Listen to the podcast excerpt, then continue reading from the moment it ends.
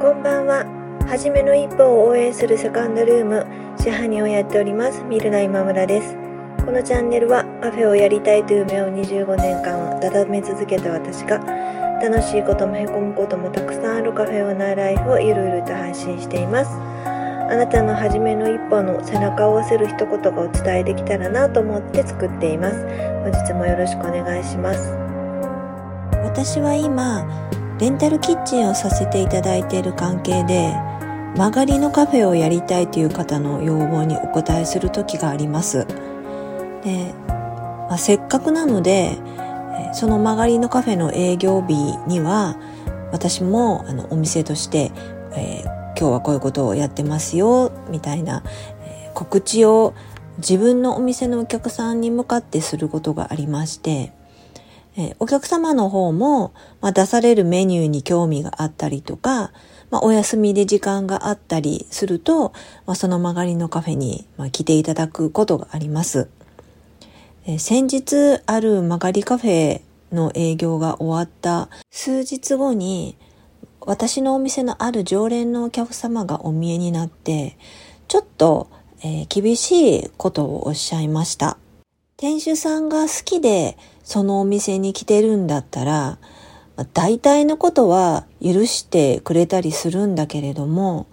えー、そこまでまだ行ってなくって、えー、商品をまずは売りたいと思っているのであれば、もう少しプレートのクオリティを上げていかないとダメだと思うという言葉でした。私は今はお店の商品は空間だというふうに思っていて、その空間はその空間の中にいる私も、えー、空間という商品の一部だと思っているので、えー、私自身の、まあ、人間としての、まあ、力のようなものも磨かないといけないなと思って毎日を過ごさせていただいていますけれども、